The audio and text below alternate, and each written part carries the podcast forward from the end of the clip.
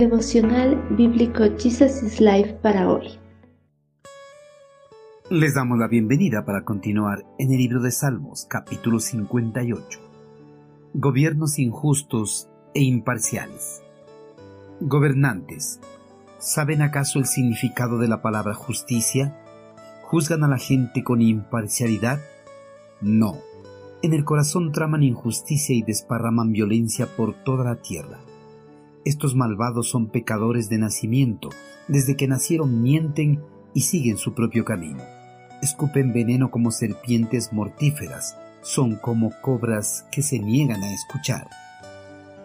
Los crímenes más atroces que se han cometido a lo largo de la historia de la humanidad han sido comandados o decretados por los líderes o gobernantes de las naciones.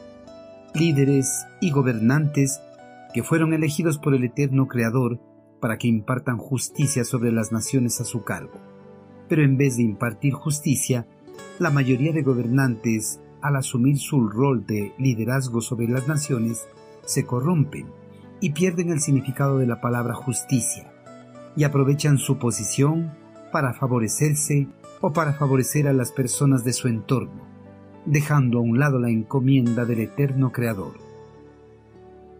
La corrupción en los puestos de liderazgo y gobierno no es nada nuevo, ya que estas clases de prácticas se remontan a las épocas antiguas, ya que los gobernantes tomaban la justicia en sus propias manos. Ellos tenían completa autoridad sin responsabilidad alguna y poder para hacer sus leyes. En la actualidad, la corrupción en las naciones del mundo se ha vuelto una práctica tan común que algunas veces ha llegado a parecer algo normal dentro de la sociedad en cierto aspecto lo son, porque esos gobernantes son simplemente los ejemplos prominentes de la raza humana que desde su nacimiento ha sido corrupta. En la época del salmista, los gobernantes de los reinos habían perdido la perspectiva de la justicia y hacían lo que bien les parecía en conformidad a los deseos perversos de sus corazones.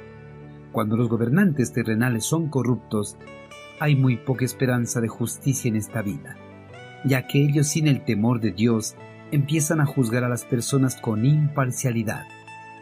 Estos malos gobernantes en el corazón traman injusticia y desparraman violencia por toda la tierra. En una nación donde la justicia ha sido desechada, reina el caos y la violencia.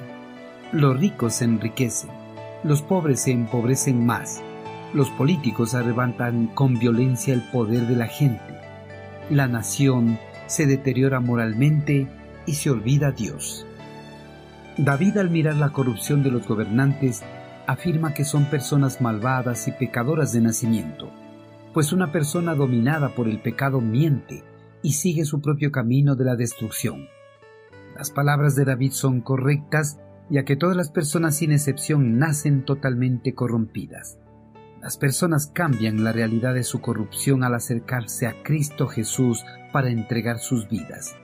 Pero muchas de las personas que asumen el rol de gobierno no tienen el deseo de entregar sus vidas a Cristo y prefieren seguir adelante bajo el dominio de la corrupción.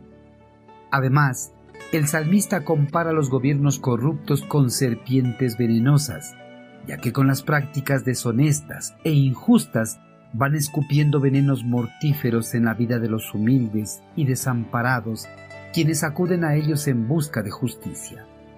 Los oídos de estos malos gobernantes están cubiertos para escuchar la voz de Dios como la víbora sorda, que no escucha la voz del encantador, no importa con cuánta destreza toque el instrumento. Queridos hermanos, a través de este clamor, el salmista denuncia a los gobernantes corruptos, quien en vez de impartir justicia, se aprovechan de ella para sus propios fines, y en sus corazones planifican toda clase de males contra los débiles y necesitados, dejando totalmente a un lado la encomienda del eterno Creador. Hermanos, el puesto de gobierno o liderazgo es otorgado por el eterno Creador para que sirvan con justicia al prójimo, mas no para que se aprovechen y sometan a ellos a su voluntad.